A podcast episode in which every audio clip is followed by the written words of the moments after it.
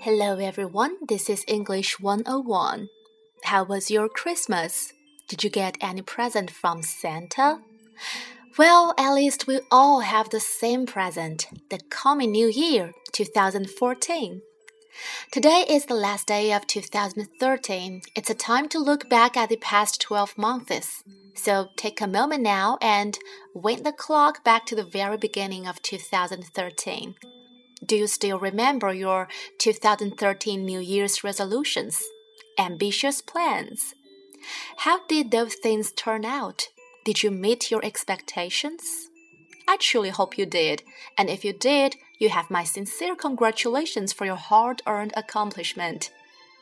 If you didn't, at least you're in good company because when we look at the statistics, almost 80% of people will fail by the springtime, and after a year, only a smaller percentage of people are still involved with their goals. Does it really have to be this way? Year after year, frustratingly having high hopes, but ending up less self confident? No, it doesn't.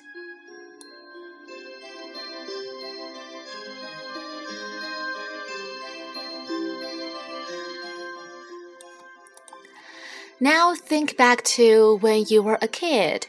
Did you do sports? Did you hate sports? You know, so much of what we become in life is related to what we experienced as a first impression. For some people, joining this sports team meant embarrassment, or going to history class meant being bored, or math class was associated with misery and pain. Sometimes it's the first impression that determines the future impressions in life. So if you had a horrible first impression, you are unlikely to want to keep following. It's like dating. Did the first date go well? Yeah? Then you are likely to go on a second, right? Here is where this matters for you. If you create new habits and make them so easy that you accomplish them every time, then you are keeping a positive mental impression of this habit. So rather than exercising for an hour on day one, you can just exercise for five minutes. Only five minutes. Make it so easy you laugh afterwards, like it was a joke. Make it so easy that you are in a crazy good mood after. The secret is to set goals so tiny that you easily reach them and you maintain a positive mood after. That is what will continue powering you all year. Think about the opposite now. What happens to those people who start exercising seven hours a week on week one in the new year?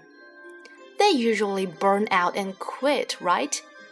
Baby steps are the key to maintaining motivation and the positive snowball effect. Here is another example. Say um, you want to start learning Spanish in the new year. Now, each new habit first needs a trigger, and your trigger could be a number of things. It could be your lunch break, it could be a cup of coffee, anything suits for you. Say um, you want to use a cup of coffee as a trigger. So for 10 days, every time you have a cup of coffee, you then go sit down in front of your desk and learn Spanish for half an hour. Just half an hour. You are not forcing yourself to stay there a long time, and you are not forcing the habit. And after a while, once you drink coffee, you will anticipate what's coming next. Half an hour of Spanish learning. Now your body and brain have linked the two behaviors together as a habit. Since every day is the first day of the year yet to come, so how about we stop waiting for New Year's to make changes? Make that choice daily, and we can make our resolutions and dreams come true. Wish you a happy new year. Bye.